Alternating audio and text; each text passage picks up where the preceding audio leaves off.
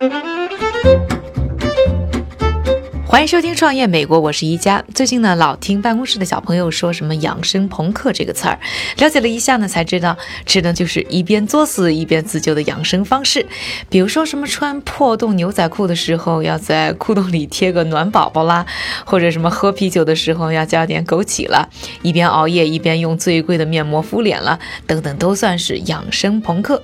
那说到这个话题呢，就很想和大家聊一个新的产品趋势。替烟产品，大家都知道抽烟不健康。为了满足烟民的烟瘾，同时呢又确保健康那么一点儿，这两年呢各种替烟产品啊层出不穷，包括电子烟、电子水烟、水烟笔等等。这些产品的外观差异其实很大，成分和所谓的功效呢却差不多，无非是让烟民呢换一种稍微不那么有害的方式吸取尼古丁。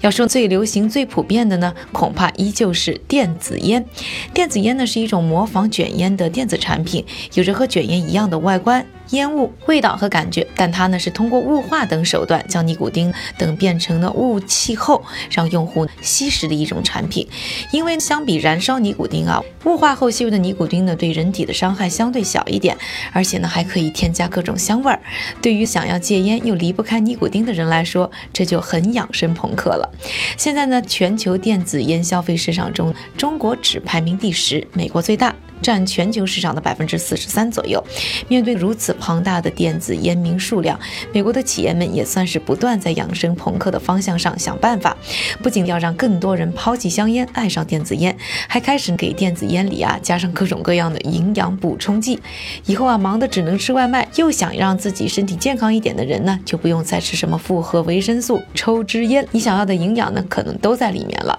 而今天的节目呢，我们就想和大家重点比较一下目前全。全球市场上出品营养电子烟的几家创业公司。说到营养电子烟的老前辈，不得不提到就是维他命电子烟 Vitasig。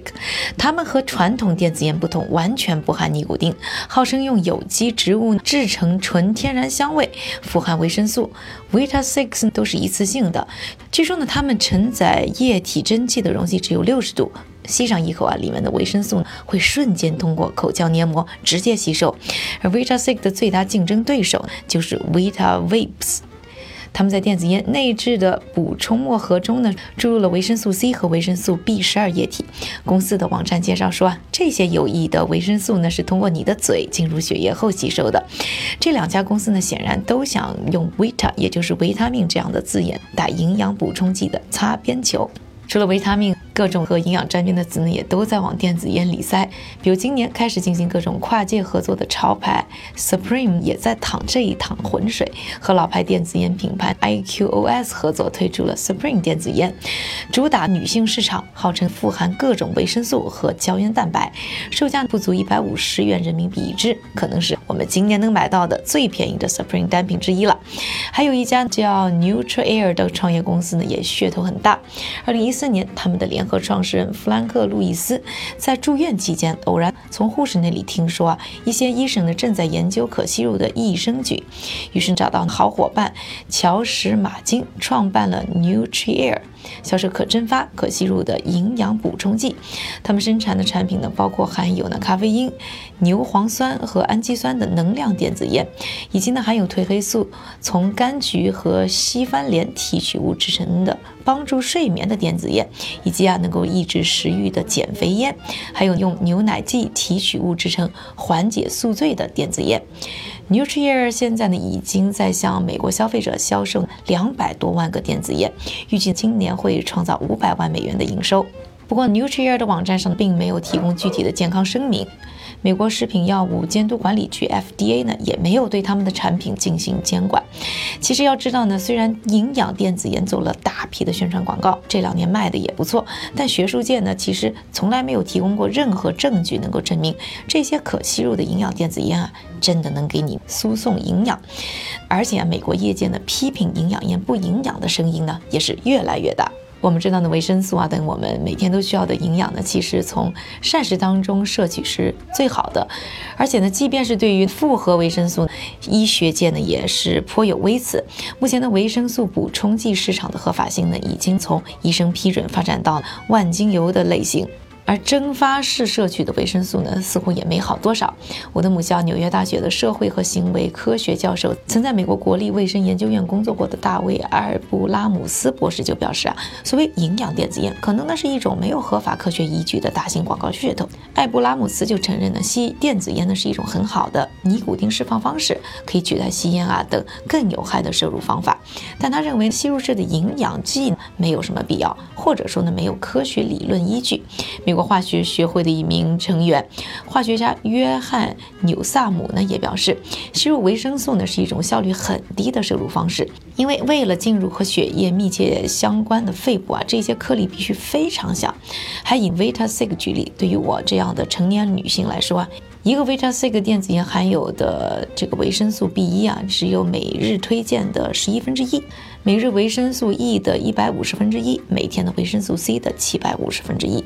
每日维生素 A 的五千分之一。也就是说呢，里面的维生素含量低的基本可以忽略不计。而对于呢哮喘吸入器啊这种仪器呢倒是很有帮助，但对于呢维生素摄入来说呢，恐怕意义就没有那么大了。就连啊 Vitasig 也表示，他们还没有检测出到底最后能摄入多少维。生素相比 Vitasig 呢，Vitawapes 的方式相对透明度更高一点。他们的警示呢表示，你不可能通过电子烟的方式摄入所有需要的维生素，只是在网站上表明呢，蒸发式维生素呢是补充维生素的一种替代方式，面向的是那些正在寻找除了服用维生素药片之外的新方法的人。不过呢，营养剂类型的电子烟呢受到非议，并不代表整个电子烟市场的没落。根据呢世界卫生组织 WHO 的一项统计，在过去十几年的时间里呢，全球吸烟人数呢，从两千年的大约十一点四四亿，已经缓慢下降到现在的十一亿。与此同时呢，全球范围内抽电子烟的人数呢，则在明显提高，从二零一一年的大约七百万，增加到二零一六年的三千五百万。除了主观因素呢，还有客观因素，比如说在二零零七年，英国实行了禁烟令。另外呢，二零一六年秋冬的纽约时装周上，一个韩国服装品牌还让模特拿。拿起了亮闪闪的电子烟走秀，这些呢都让电子烟成了一种更流行的选择。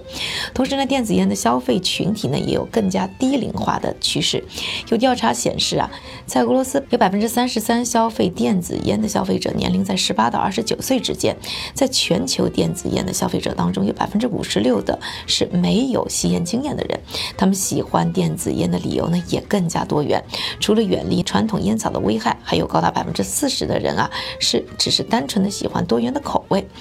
纽约客》杂志在今年发表了一篇文章，提到呢，传传统香烟的流行呢是由麦迪逊大街和好莱坞塑造的。而电子烟文化呢，则是由 Instagram 和 Snapchat 所定义的。这意味着电子烟在现在成为更多年轻人的一种消费方式，而不是一种健康诉求。我也去小红书上呢做了一番调查，发现多数购买电子烟的人啊，更多追求的是放松的状态和时尚。至于营养烟，很多人其实并不在乎它真的是不是营养，只要没有传统香烟里啊明火燃烧的尼古丁，电子烟这一选择，至少从心理上来说是感觉更安全。一些，这样看电子烟市场在未来还是很有利可图的。不过呢，下次再谈到养生电子烟，只要朋克就好，养生还是算了吧。我是一佳，感谢各位的收听。今天关于营养电子烟的话题就聊到这里，下期节目我们再见。